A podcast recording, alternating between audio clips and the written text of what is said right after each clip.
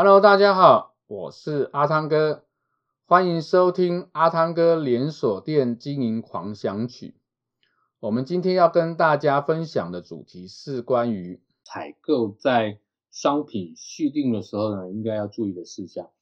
那么采购在商品续订要应该注意哪些事项呢？呃，首先呢，在续订的时候，你要先注意你在呃既有库存的库存数量。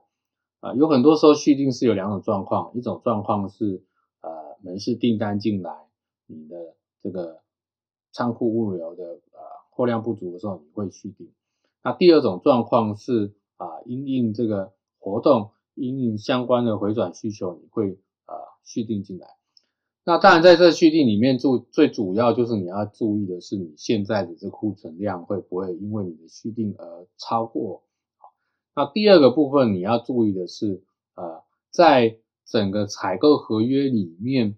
呃，如果你今天，哦，能够在一定时间内啊有足够的进货量的时候，你会有一些扣打，你会有一些这个啊呃这个回扣的这些呃诱因哦。那在这个部分你就要去精算，如果啊，我只差一点点，我只差多少，然后呢，我若进进来，我多进来的这些量，我有有办法在一定时间内消耗掉，那么我就要把它订进来啊。所以你最主要在商品续订的时候呢，你最重要要是要去看的是这两块，一个就是你现在库存啊，第二个就是你在整个跟厂商签订的这个呃砍数合约里面，到底要进多少量的这个口数来去呃完成这一口合约的